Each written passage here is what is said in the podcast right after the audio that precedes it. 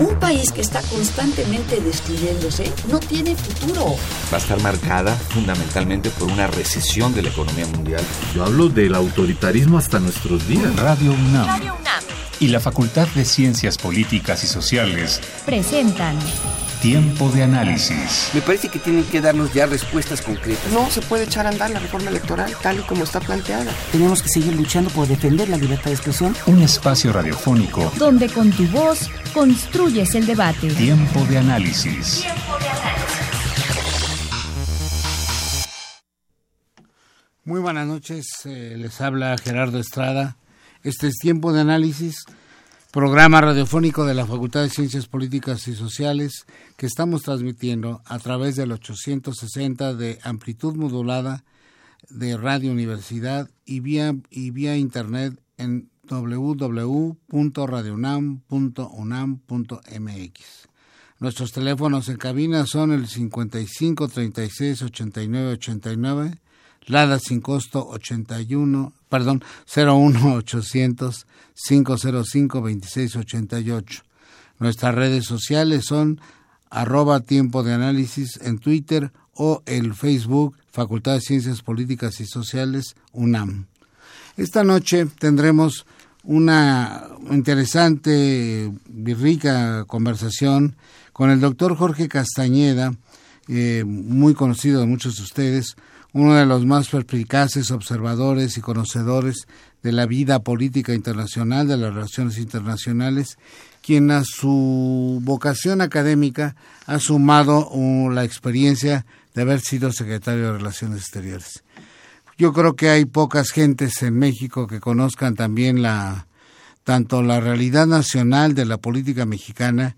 Eh, hay varios libros que él ha escrito sobre estos temas, así como eh, la vida internacional, pero particularmente la, vida norteamericana.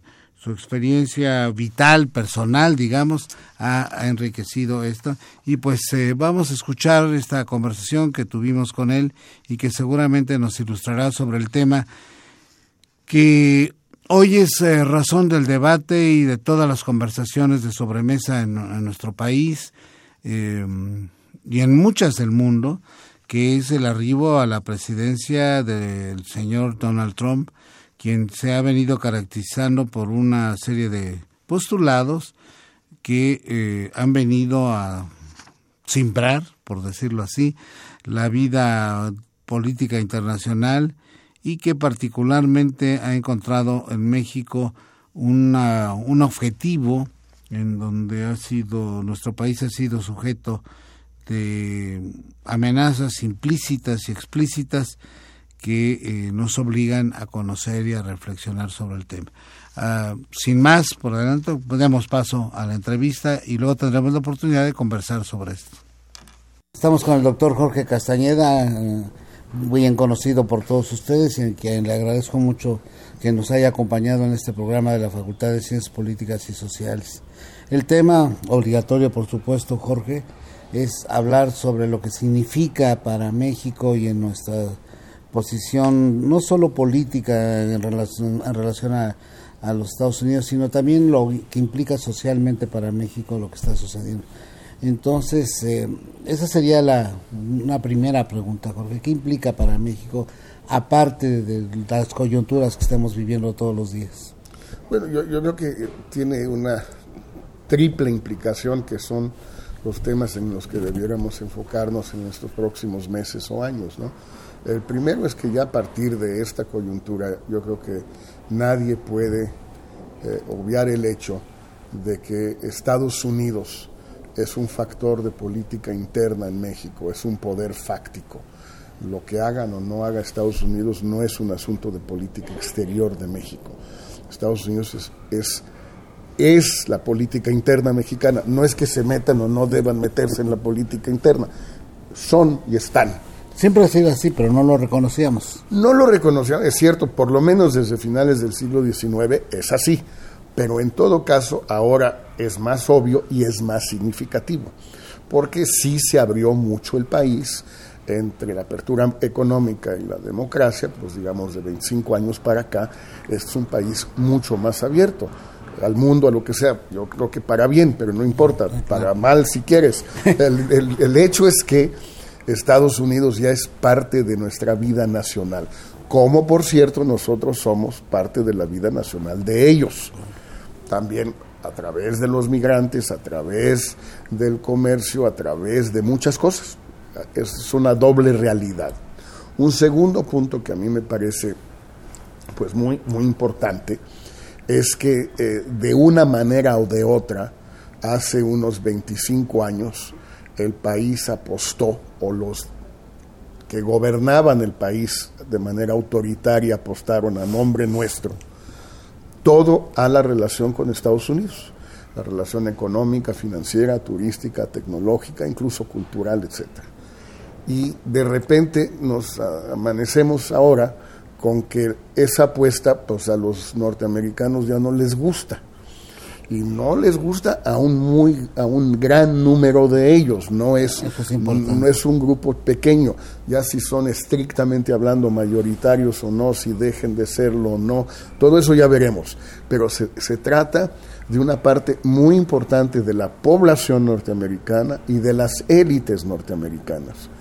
Y esa es una situación pues muy difícil para México porque no tenemos realmente para dónde hacernos Digo, yo escucho muchas cosas muy bonitas, que por qué no le exportamos a Bolivia o a Ecuador. Digo, francamente, pues son estupideces.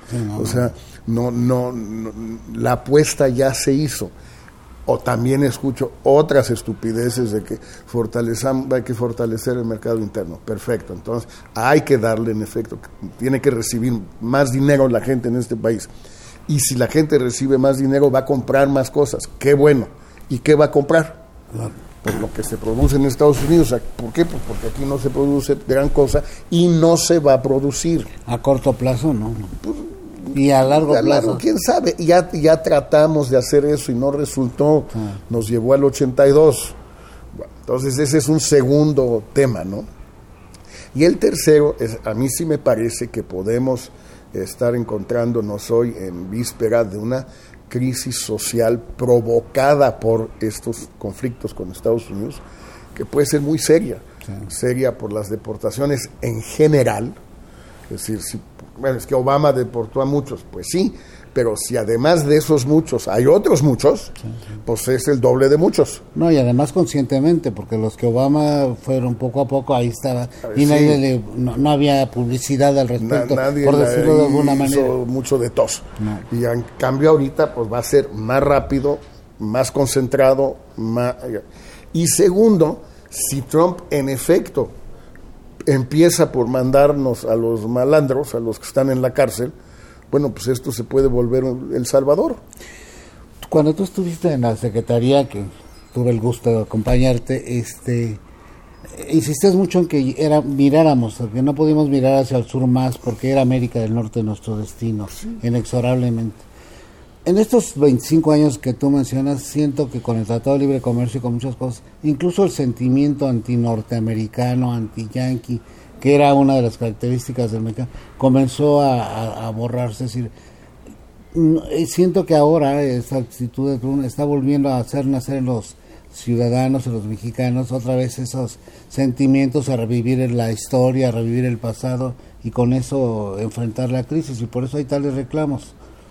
¿Estarías de acuerdo? Yo creo que sí. y eso tiene consecuencias graves políticamente, porque no faltarán algunos locos que quieran hacer alguna tontería, qué sé yo. No, bueno, o, uno, los locos que quieran hacer tonterías, pero dos, ese sentimiento vuelve muy difícil, eh, digamos, eh, gobernar eh, al país, porque este país se gobierna siempre, siempre se ha gobernado, pero ahora más que nunca estos últimos 25 años, que antes también, por lo menos desde la guerra, donde tienes que equilibrar el sentimiento anti-gringo, anti-yankee, lo como le quieras llamar, que sí existe en sectores de la sociedad mexicana. Yo creo que se ha exagerado mucho qué tan arraigado y recio ese sentimiento, porque si fuera tan recio, pues no tendría uno de cada tres mexicanos familia en Estados Unidos. Pero vamos a suponer que tienes que equilibrar eso con tu necesidad cotidiana de llevar la fiesta en paz, porque no tienes cómo no llevarla en paz. Entonces, ese equilibrio, pues siempre lo tienes que ir modulando. Si se te, si, digamos, se te agrava, se te agudiza o se fortalece el sentimiento anti-norteamericano, te complica mucho el día a día con Estados Unidos, porque estás haciendo, llegando a arreglos con ellos todos los días, muchos de ellos efectivamente inconfesables.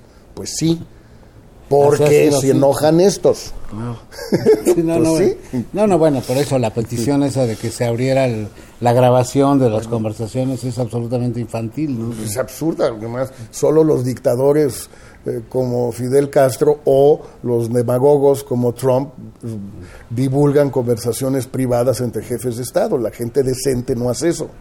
En esa misma línea, son los jóvenes los que ahora, yo, yo estoy de acuerdo contigo en que el sentimiento anti-yanquis había disminuido y que no era tanto, pero creo que esto, lo ha hecho renacer en los jóvenes. Ahora, todos decíamos, y me incluyo, no, no va a ganar Trump, esto no va a ganar todo, esa era la, ahora sí que la crónica de, de, una equivocación fatal, ¿no? Todos, ¿En qué momento estamos? Realmente estas últimas palabras de Trump en relación a la intervención de tropas eh, que vienen a ayudarnos, ¿Qué tan lejos puede llegar Trump en esa medida?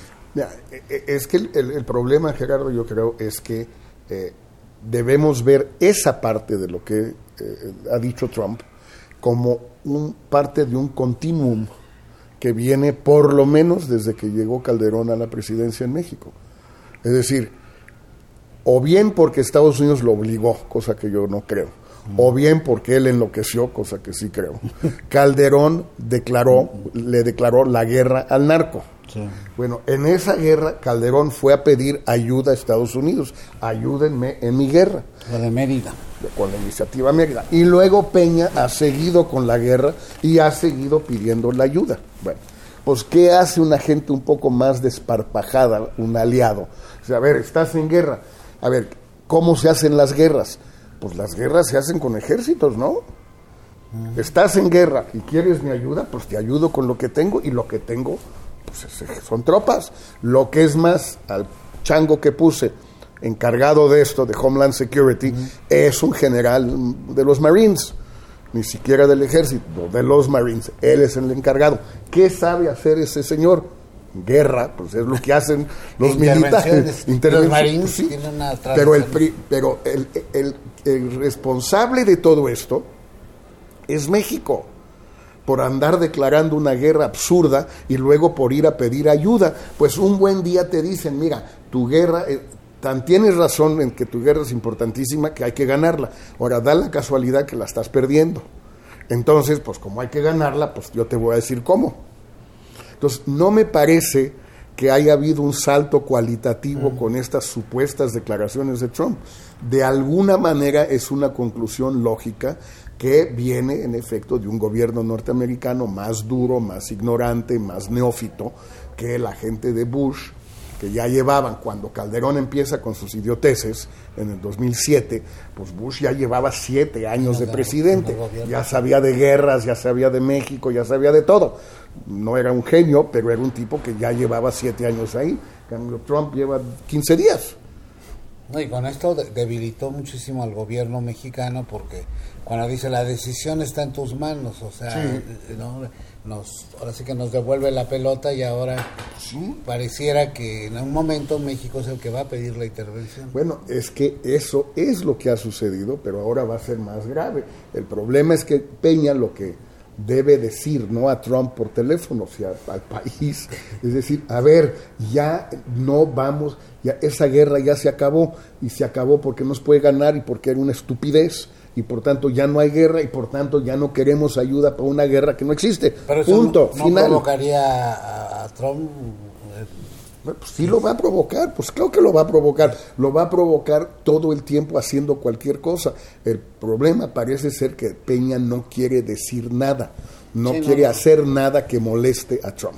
No, hay cosas que podríamos hacer, por ejemplo, tú lo has dicho muchas veces, la legalización de la marihuana, ¿no? si terminas ayer o antes alguna entrevista, algo bueno, y, la marihuana se vende en 14 estados de Estados Unidos. Pues, por, California, que no es cualquier estado, para, sobre todo para nosotros, pues. Es el más importante. Bueno, que ya legalicemos y que pasen los trailers cargados de marihuana mexicana a Estados Unidos. Eh, el general Kelly dice ayer o antier, nos podemos ayudar a erradicar la, la amapola. Ah, qué fantástica idea. Entonces ahorita que lleguen los Marines a Guerrero, a, a Iguala y a Yotzinapa, que es muy buen lugar para que lleguen ahí a quemar sembradíos de amapola. Gran idea. ¿Qué debe decir Peña? No, no queremos erradicar la amapola, queremos volvernos un país productor de amapola legalmente, queremos pedirle a la GIS en Viena que nos dé permiso para eso, cumplir con los requisitos, bla, bla, bla, bla, bla. Esa es la solución al tema de la amapola, no erradicarla, que es imposible. Allí está el otro tema. El gobierno parece pasmado. Parece que en esta situación que, como dices tú, no es de sorpresa, sino que es producto de muchos años y que nadie se dio cuenta o pocos se dieron cuenta de lo que estaba sucediendo.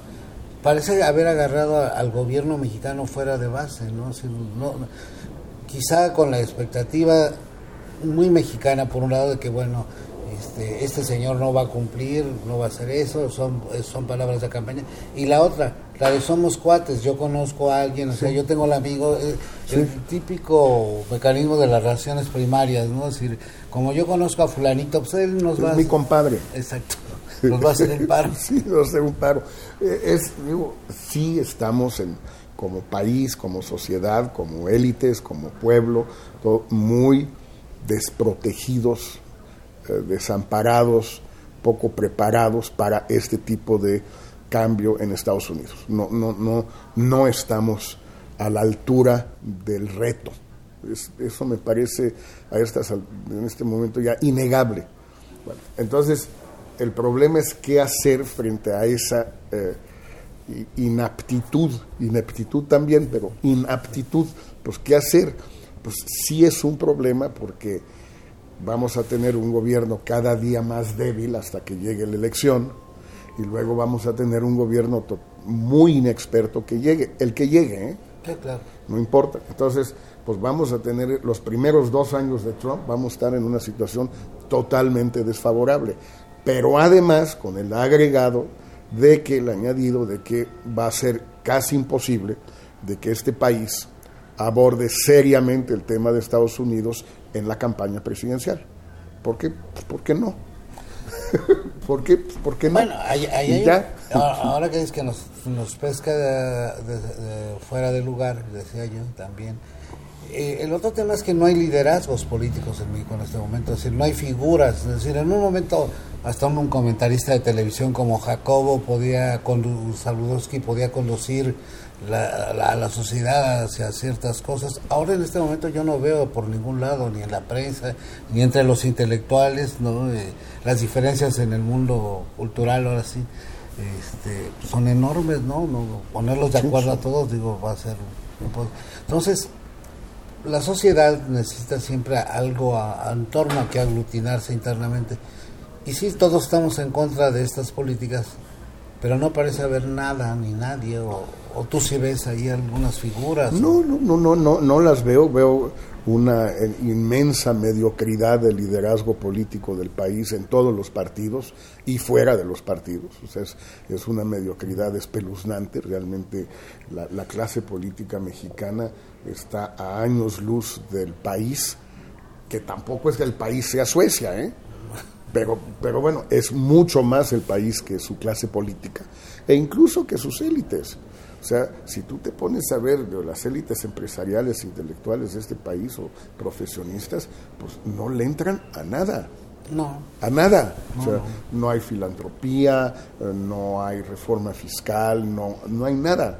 O sea, ahorita podrían estar eh, donando grandes cantidades de dinero los magnates mexicanos a instituciones norteamericanas de defensa de mexicanos. Me decía un magnate el otro día, es que nosotros queremos darle, el dinero que damos, queremos es para, para mexicanos, para... Dije, pues sí, pero fíjate que esos güeyes que van a estar deportando son mexicanos. Claro. Y las familias que van a dejar de reci recibir remesas son familias mexicanas. Y los, los que mueran porque nos van a mandar a los criminales mexicanos también van a ser mexicanos. Entonces, si tú le das 10 dólares a la American Civil Liberties Union, que es la principal organización defensora de libertades cívicas en Estados Unidos, ese dinero va a ir para proteger a mexicanos, ¿eh? aunque estén allá. No había manera de que lo entienda. Imposible. No, no, le entra por la cabeza. No, no entiende. ¿Te recuerdas que tuvimos una experiencia para cuando queríamos abrir los centros culturales en Estados Unidos y en todo el mundo que que, ahorita servirían de mucho? No, del- bueno, bueno, pues. sería fantástico tener 25 centros culturales allá. Bueno, ¿te acuerdas aquella comida precisamente con magnates y empresarios? Nadie le quiso entrar. Nadie. Porque ahorita la cultura sería, todo el mundo habla de la cultura Sí, como el último bastión, pero nadie, no hay Pero la mecenazgo. cultura es, es una producción cultural, no es una abstracción. La cultura es música, es literatura, es arte, es danza, es todo eso que se traduce en hechos concretos, en lugares concretos, con artistas concretos. y, y va a personajes concretos. Pues sí, y con lana, y lo- la lana no la quieren poner. Y entonces, porque económicamente, pues, cambiando un poco de, de no tenemos mucho para dónde hacernos. Yo lo veo muy difícil, o sea, estamos demasiado enchufados a Estados Unidos y Canadá para que pueda haber cambios importantes. Eh, lo que va a ten- vamos a tener que hacer es aguantar vara estos dos, tres años, cuatro tal vez, hasta que se debilite lo suficiente Trump, se fortalezca la oposición o la resistencia dentro de Estados Unidos y entonces podamos tal vez sí negociar algunas cosas del tratado y lo que tú quieras eh, y del comercio con Estados Unidos, pero en condiciones un poco menos desfavorables para nosotros. Es decir, eh, voy a poner un lado del, del diablo, ¿no? Este, Trump tiene razón en algunas cosas. Cuando di- habla lo de la balanza, dice, bueno, pues si no, ustedes han crecido más, y sí a México nos favoreció la, la clase media, ¿no? y una clase media baja también entró a la sociedad de consumo, lo cual pues, fue positivo para el país. Dos, el tema de los salarios. Va a haber la paradoja que quizá Trump ayude a que ahora sí realmente el salario mini- su- mínimo bueno, suba. el mínimo o algo, pero Exacto, es decir, en esas cosas, bueno, esas serían consecuencias colaterales, eh, beneficios colaterales de toda esta locura. La otra expectativa de mucha gente es que los industriales y los productores norteamericanos también pierden y al perder sean ellos los que asuman la defensa de los intereses de México. ¿Tú qué tan viable ves Mira, eso? eh, eh, el problema, yo creo que son, hay que separar las dos cosas. Yo, yo quiero suponer que habrá una reacción contra Trump en Estados Unidos de muchos sectores. No sé si sean los empresarios, primero, o sean los grupos cívicos, las iglesias, las universidades, los activistas. No sé muy bien quién vendrá primero. Quiero suponer que habrá un momento en que también los grandes empresarios norteamericanos reaccionen, etcétera, etcétera. Esa es una cosa y ojalá suceda y cuando suceda nos va a ayudar. Y también debemos aliarnos con ellos como lo hicimos en los años 80 cuando las guerras centroamericanas también, pues muy bien. Ahora, otra cosa muy distinta es este discurso, en mi opinión, totalmente equivocado, que mucha gente en México, al que mucha gente en México ha recurrido, empezando por el gobierno, pero el ingeniero Slim también y los intelectuales también, a saber, esto no le conviene a Estados Unidos, se están disparando en el pie. Yo les voy a explicar a fulano de tal que en realidad su verdadero interés es con México. Carlos Salinas el otro día escribió, no sé, una cosa escondida porque no quiere que repercuta. Entonces lo dice, pero calladito, dice, lo, tenemos que explicarle a los Estados Unidos que el TLC no es el problema, es la solución. A ver, yo tengo la impresión que la mayoría de los norteamericanos piensan que a lo largo de los últimos doscientos y pico de años no les ha ido mal que digamos, que generalmente han sabido entender sus intereses y defenderlos, y que no necesitan que mexicanos vengan a explicarles en qué consiste el interés de ellos. Pues es interesante que México les explique el interés de México. Pero que tú llegues con un gringo y le digas, mira, mira, ahora sí que mira, pinche gringo, tú no entiendes, cabrón. Deja explicarte los coches y mira, y va a subir el precio del coche, entonces no te conviene que haya aranceles, porque, a ver, el norteamericano te va a decir, ¿por qué no te ocupas de tu tiradero? Y en lugar de estar viniendo a sermonearme a mí, a decirme qué onda, porque pues tú qué, tú qué sabes de esto, déjame ocuparme de, de mi país que pues no nos ha ido tan mal estos últimos 240 años. Bueno, en esos 240 años, te quería preguntar una ahí como profesor de ciencias políticas. Ya eh, hace casi 200 años, Alexis de Tocqueville había previsto situaciones como estas, que el destino de México irremediablemente iba a ser ser una parte de Estados Unidos de una manera u otra. Cosa que avaló otro señor que se llamaba Carlos Marx en algún articulito. también es con...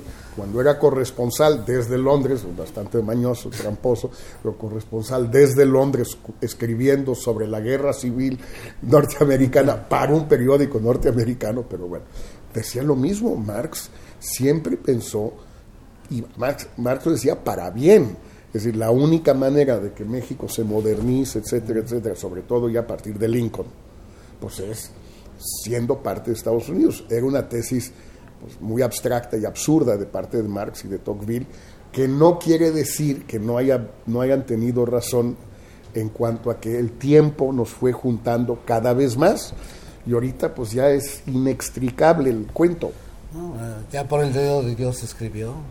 Pues, el, el, problema es que quién es, cuál es el extraño enemigo. Pues está aquí y no es extraño. bastante conocido. ahí, ahí, el tema es, en, esto de la economía, efectivamente no parece haber muchas alternativas. Como tú dices, aguantar finalmente esta última amenaza del 2% a las, a las este, ¿cómo se llama? remesas es quizá lo más grave porque afecta directamente a las familias. ¿no? Pues sí, habrá que ver de qué modo, si esto es, primero, si lo pueden hacer, si es viable, si, es viable, si no es demasiado costoso para, en Estados Unidos hacerlo y luego, pues, qué remedio va a encontrar el ingenio mexicano de, pues, mandar las remedias vía correos, correo o correos, eh, vía... Eh, no sé, eh, crear empresas en Estados Unidos medio de factoraje que, puedan ser casas de, clearing de, divisas, o sea, a, mí me preocupa mucho más, y creo que el gobierno, otra vez es la demagogia de Peña que le encanta, eh, me preocupa mucho más una deportación que 2%, porque una deportación es una familia que ya no recibe remesas y 2%, hombre, sí está bien. Digo, me parece muy mala onda que si alguien está mandando 100 dólares al mes a su familia en Michoacán, pues ahora solo le llegue 98, que por cierto, no le llegan los 100 tampoco, ¿eh? le llegan como 90, porque nuestros amigos que participan en este negocio, todos sabemos quiénes son, se llevan casi el 10. A menos de que haya una cuenta de banco, que tengan una tarjeta de débito, que la tarjeta de débito se le entregue a la familia de Michoacán y pueda ir al banco y entonces es un poquito mejor. Pero entre la comisión y el, y el tipo de cambio, no, no es que eh, el destinatario de la remesa la reciba entera. ¿eh? Bueno, y paradójica también con el tipo de cambio, a lo mejor se compensa los dos dólares. Además, en cambio, la familia del deportado, el tipo de cambio ya no tiene ninguna importancia porque ya no está mandando, porque ya no está. Por definición, el mexicano manda dinero desde Estados Unidos a su familia aquí. Si ese mexicano ya lo echaron, pues ya no manda. Ya no hay. Y bueno, al hacia el futuro, en los próximos meses, ¿qué cabe, qué cabe esperar? Este, si hubiera una ligera intervención militar, una especie de expedición punitiva, ¿tú crees que se pueda dar? No, yo creo que no, yo, yo, yo, creo que eso, digo, no, no, no, no va a suceder. El problema, eh, y eso sí lo ha dicho Calderón, nada más que nadie, lo, nadie le exige que aclare, eh, el problema es que ya hay una presencia norteamericana en México mucho más fuerte que antes del 2006. Lo que pasó entre 2006 y ahora 2017 o 2007 y 2017, en términos de agentes de la DEA de agentes de migración americanos en la frontera sur, de agentes de la CIA, del grupo militar aquí en la Ciudad de México, de los llamados centros de fusión o el centro de fusión que hay aquí. O sea, todo lo que el centro de operaciones ese que se construyó García Luna, en lo que era entonces la Secretaría de Seguridad Pública, con el observatorio, ese centro así de, guerras de, las estrellas, ¿no? Todo eso, pues está atascado de norteamericanos que han ido metiéndose cada vez más y más y más a invitación de los dos gobiernos de México y de los de los dos ejércitos y de los de la Marina y de la Policía Federal. Entonces, lo que sí puede suceder es que todos estos digan queremos más, porque obviamente no estamos ganando la guerra. Y si Peña se coloca en el terreno de ellos de pues sí hay que ganar la guerra y la guerra es importante, pues esa discusión la vamos a perder. ¿Por qué? Porque es más fácil ganar una guerra con más fuerza que con menos.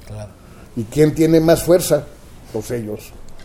Entonces, desde el punto de vista gubernamental, la legalización de la marihuana son más bien por ese lado por donde debiéramos por ese lado y de ese, la legalización y luego también ir hacia una especie de digamos publicitar o hacer una especie de informe de, del estado de, de, de lieu en francés, ¿no?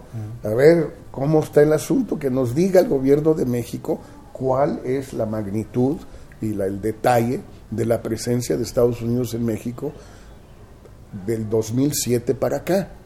Que nos cuenten. ¿Cuántos camarenas hay? ¿Cuántos camarenas hay? ¿A dónde?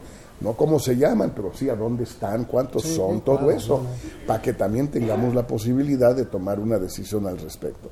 Y por otro lado, pues saber si, estamos dispuestos a usar las, lo que podríamos llamar las eh, opciones termonucleares que tenemos o no, que son muy complicadas, pero el status quo también, por ejemplo, dejar pasar a los centroamericanos, órale, pásenle. No, es que se van a enojar los Estados Unidos. Pues sí, se van a enojar, de la misma manera que nosotros estamos muy enojados.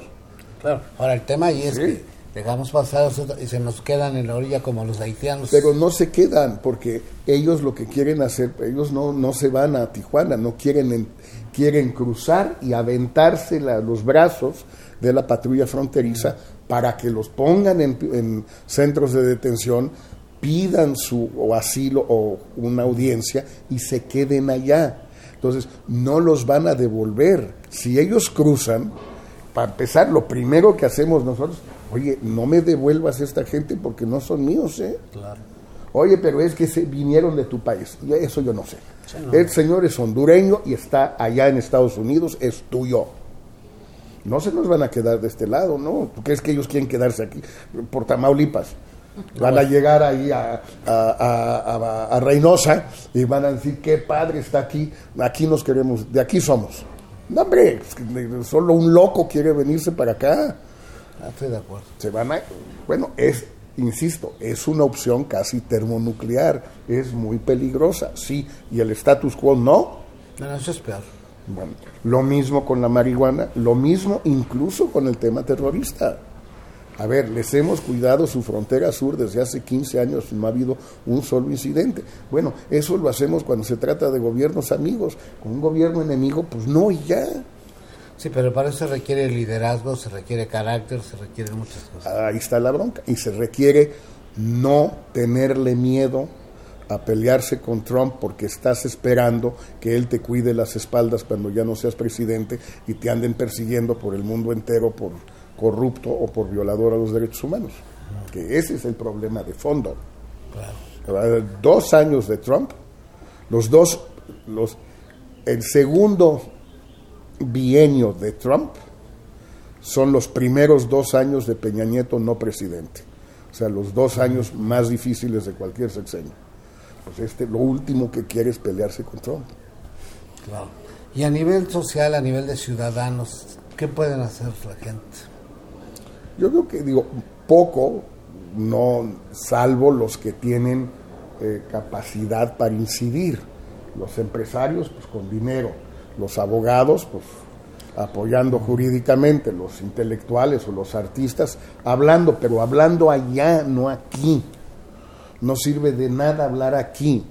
Los artistas mexicanos, los, las historias de éxito mexicanas, que son muchísimas, tienen que hablar allá y en inglés y dirigiéndose a los norteamericanos. No aquí, eso no sirve de nada. Bueno, ahí quizá los únicos que han hecho un buen papel son las gentes del cine, ¿no? Son los que han hablado más, me refiero. Los que más, más han hablado y ese es el camino que hay que seguir. Gael, Diego, todo. Gael, Diego, Iñárritu, todos ellos. Bueno, hasta Salma Hayek. Pero, pero un poquito de entender cuál es el discurso, es decir, a quién te diriges, no a la taquilla mexicana.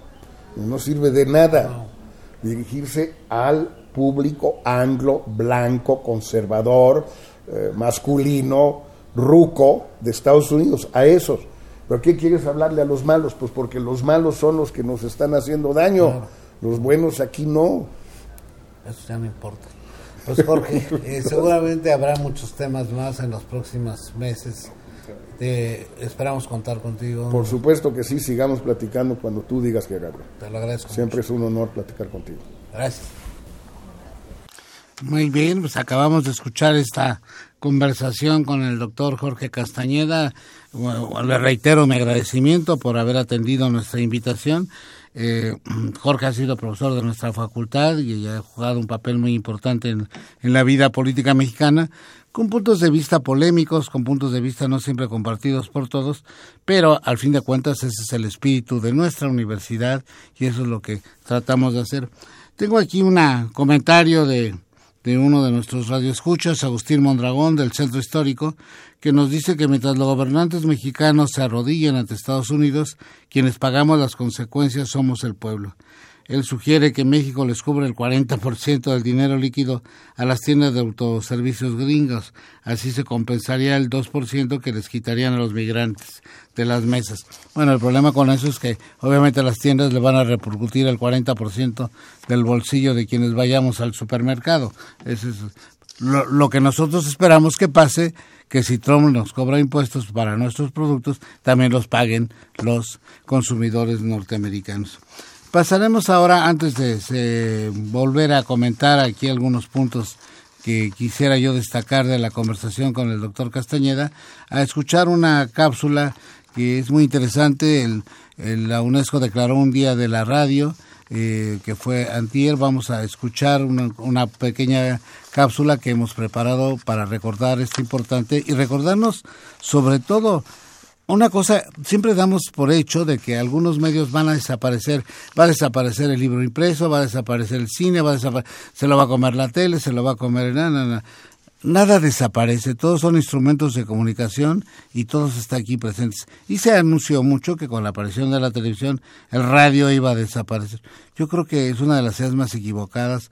El radio sigue siendo una de las fuentes más importantes de comunicación, sobre todo este, lo pongo anecdóticamente, entre más tiempo pasamos en el automóvil tratando de circular, más radio oímos, la gente en los talleres, en sus casas, lo sigue escuchando. Entonces, bueno, creo que no debemos eh, obviar estas cosas. El radio es importantísimo y lo seguirá siendo durante mucho tiempo. Es un medio accesible, es un medio cercano a todos nosotros.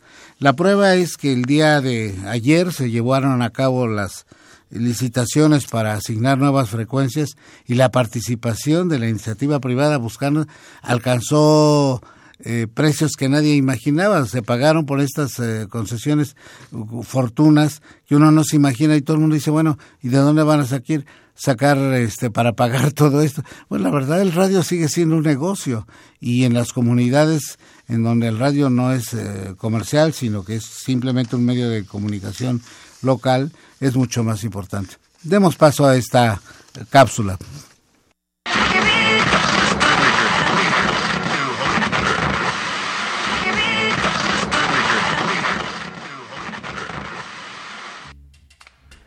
El 13 de febrero se celebra el Día Mundial de la Radio. La radio, un medio de comunicación que surgió a finales del siglo XIX y terminó su desarrollo en los primeros años del siglo XX. Ahora es considerado uno de los más importantes canales de comunicación e información a nivel social, cultural y económico. Es difícil atribuirle la invención de la radio a una sola persona. Se debió más que nada a una serie de innovaciones tecnológicas que dieron origen a este medio. Es a partir de 1920 cuando se vuelve parte de la vida cotidiana al iniciarse las primeras transmisiones dedicadas al entretenimiento y la información. Calimán, el hombre increíble.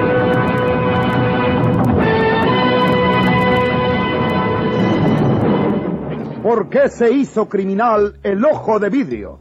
Voy a cantar el corrido del saltador de camino. Música, radioteatro, servicios informativos, programas de concursos son solo algunos de tantos contenidos que la radio nos ha ofrecido a lo largo de los años. Además de cumplir con importantes funciones sociales, al ser el único medio capaz de llegar a lugares recónditos y ser de fácil acceso para todos. Fue en el año 2012 que la Academia Española de la Radio propuso a la Dirección General de la UNESCO conmemorar y resaltar la importancia de este medio a nivel mundial. En este proceso participaron instituciones gubernamentales, universidades, emisoras públicas, estatales, privadas, comunitarias e internacionales. Finalmente, el 14 de enero del año 2013, la Asamblea General de la UNESCO aprobó formalmente la proclamación y se propuso la fecha del 13 de febrero, día en que se creó la Radio de las Naciones Unidas en el año de 1946. Las bombas podrán matar a los hambrientos, a los enfermos, a los ignorantes, pero no pueden matar el hambre, las enfermedades, la ignorancia, no pueden tampoco matar la justa.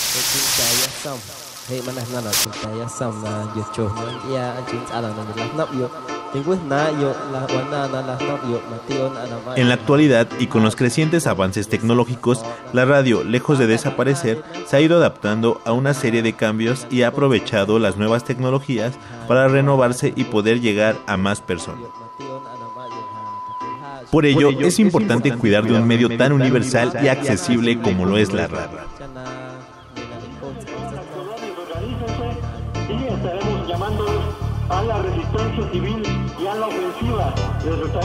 Llamando compañeros y compañeras.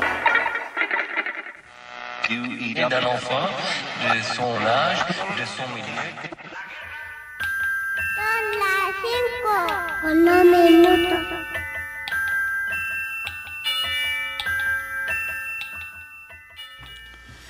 Bueno, eh, ya hemos escuchado esta cápsula que e e efectivamente reivindica el papel tan importante que tiene la radio. Hoy quizá ya no lo escuchemos simplemente en los aparatos transmisores de radio, sino también a través de las redes, a través de la computadora, en fin. El hecho es de que el radio sigue tan vivo como antes. Ahorita al escuchar la cápsula le entra a uno cierta nostalgia, bueno, a las personas un poco de cierta edad, eh, al recordar a Calimán y estos personajes, estos mitos que la radio mexicana eh, ha venido creando. Regresando al tema de la este de la situación con los Estados Unidos, eh, dice Ángel Cervantes de la delegación Cuauhtémoc, si Trump busca que lo tiren, lo logrará porque está invitando a violar la soberanía de Venezuela, reclamando militarmente se libere al opositor de Maduro. En fin, eh, obviamente las consecuencias de las acciones del presidente Trump tienen muchas, muchas vertientes, ha abierto muchos frentes, ¿no? Ahora este nuevo que ha abierto con Venezuela, que había aparecido extrañamente fuera del mapa. Eh, ya tenemos noticias de lo que ha sucedido con Rusia, la confrontación con Putin y el asesor eh, estrella, de, digamos, del gobierno de en el área de seguridad del gobierno de Trump, pues también ha, eh, abierto allí otra vez otro otro canal de, eh, de intervención. a mí me gustaría hacer algunos comentarios sobre lo que se discutió, lo que se vio en esta en esta entrevista. creo que eh, la hay que señalar que la influencia de Estados Unidos en, en México, cuando hablamos de que ha sido permanente, que ha sido histórica, tendemos a recordar los momentos así, digamos, eh, en la historia que obviamente la intervención de 1847, obviamente el golpe de Estado contra Madero, son momentos, digamos, en los cuales hemos eh, constatado en, como experiencias traumáticas, incluso y algunas muy costosas, como la pérdida de los territorios eh, del norte en 1847, de, de esta cosa permanente de Estados Unidos de estar metidos en los asuntos mexicanos. Eh, creo que eh, esto es algo de lo que a veces no tenemos conciencia, hay muchos mitos, ¿no? alrededor, muchas eh, leyendas urbanas, por llamarlas de alguna manera, cuando se dice, no, bueno, es que al próximo presidente, en el, en el ahora sí que en el antiguo régimen, este, no, pues este se, es producto de un acuerdo con los Estados Unidos y el PRI tenía que ponerse de acuerdo. Estas cosas no son tan ciertas realmente, ¿no? Ni tenemos evidencias de que así haya sido. Pero hay otras formas que sí son muy reales, a través de la economía, a través de esta presencia permanente de agentes de seguridad norteamericanos, con el pretexto de las drogas, con el pretexto de, de amenazas terroristas, qué sé yo, que sí son una constancia en nuestra vida y que a veces nos olvidamos que así ha sido. Quizá una de las más importantes ha sido, por supuesto, la influencia cultural, ¿no? Eh, Carlos Monsiváis ya mencionaba a, fines de los años 60 que eh, a raíz de ciertos modos de comportamiento de los jóvenes había nacido ya eh, la primera generación de, de, norteamericanos nacidos en México. no, no le faltaba razón a Carlos. Este, en esta relación un tanto esquizofrénica desde el punto de vista emocional que México ha tenido con Estados Unidos. Por un lado, siempre quedó la, la huella histórica de la intervención, quedó esa herida eh, abierta todo el tiempo, pero al mismo tiempo, en los últimos que 50, 60 años, la este la fascinación, vamos a llamarlo así, o por de, de, los mexicanos, sobre todo de las nuevas generaciones, por la cultura norteamericana ha ido eh, creciendo y ha ido creciendo enormemente. En parte porque este es un fenómeno universal, ¿no? Es decir, Estados Unidos, así como los franceses se apoderaron de la idea de que ellos son la cultura, es el país culto por definición, el país de las libertades, Estados Unidos se ha apoderado de la idea que es el país de la modernidad. Entonces, cualquier apuesta por la modernidad, por la modernidad tecnológica, por la modernidad en gustos, usos y costumbres, pasa por los usos y costumbres norteamericanos. Y esto yo creo que es una influencia mucho mayor. Si resulta bastante paradójico que una nación que que tienen un, un este en los genes un antiyanquismo por llamarlo a la antigua este eh, infiltrado, al mismo tiempo tenga una fascinación y, consumamos y eh, adoptemos actitudes y hábitos que, que son eh, surgidos de la sociedad norteamericana. Quizá esto sea inevitable porque quizá eso sea la modernidad, porque efectivamente así, así es como se está viviendo ahora y no hay muchas alternativas, pero esto es un factor cultural que tenemos que tomar en cuenta. De hecho, hay una gran paradoja, el rock and roll es una música de rebeldía, de protesta, así nació, ¿no? su historia está, pero al mismo tiempo pues es una influencia que nos viene de Estados Unidos. Luego, ah, mm, Castañeda menciona lo equivocadas de algunas eh, soluciones eh, que, que, se proponen, unas que porque históricamente son imposibles y a estas alturas no este, diversifiquemos nuestros mercados. Bueno, eso se tenía que haber hecho hace muchos años, pero también hay razones geográficas. Si nosotros dependemos de Estados Unidos es porque hay una relación geográfica muy cercana y eso es muy importante y contra eso es difícil hacer algo, ¿no? Es decir, contra la geografía, contra algo que sí está en el destino, es que eh, eso no podemos separarnos. Eh, yo recuerdo haber leído alguna vez que a los Estados Unidos no les parecía importarles mucho algún eh, director del FBI, Edgar Hoover, muy famoso, en un momento declaró, bueno, si se cayera la frontera, en un artículo en los años 50, si se cayera la frontera y se hundiera en el mar del río Bravo para el sur, no le pasaría nada a los Estados Unidos. Bueno, esa era una visión de los años 60. Hoy eso ya no es más cierto. Hoy hay una mutua interdependencia y eso hay que tomarlo en cuenta. Y entonces, pues sí, estas soluciones, ¿por qué no exportamos a, a Europa o a Bolivia? Bueno, pues que están muy lejos para empezar y dos, este, ¿qué les exportamos? muchos productos de lo que constituye la base del comercio mexicano pues son parte de, eh, la dependencia norteamericana. Y luego el dilema del gobierno mexicano que, que siempre ha tenido que equilibrar entre el sentimiento antinorteamericano y la necesidad de la convivencia. Y bueno, de la última, las soluciones, ¿no? La cancelación de la guerra contra el narco, la legalización de la marihuana. E, efectivamente, allí hay una serie de medidas que, que son importantes y que debiéramos este, eh, considerar y que debíamos haber considerado a tiempo.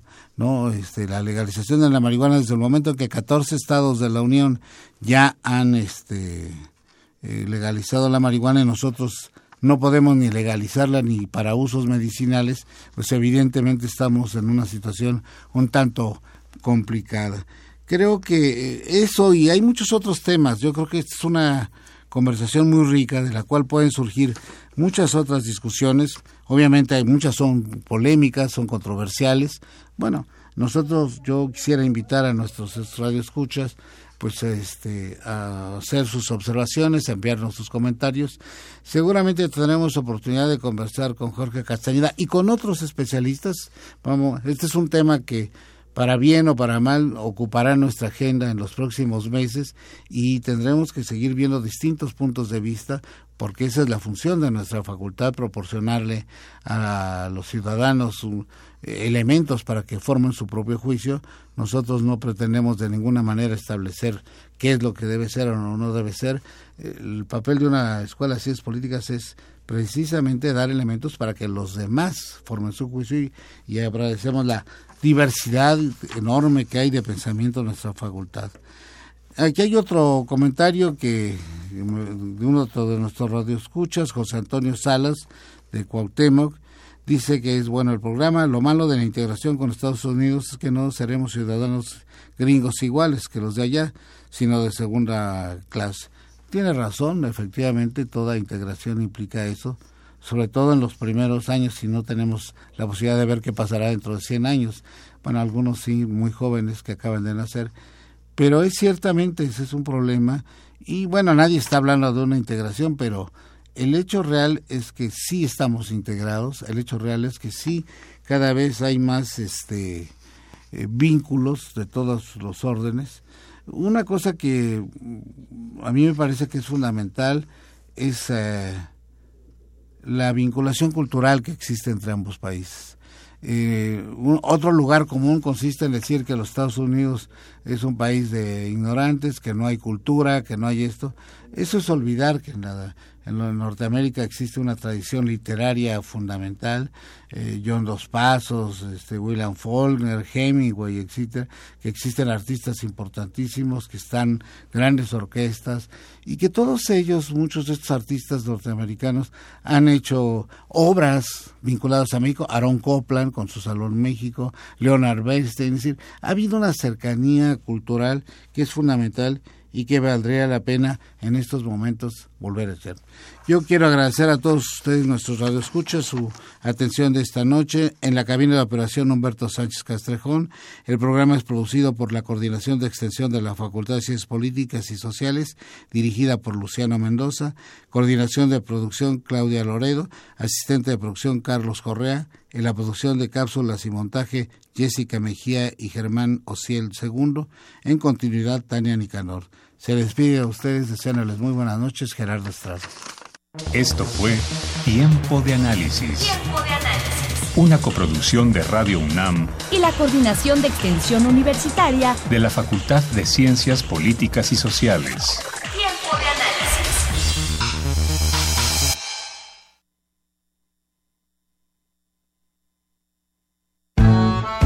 2017.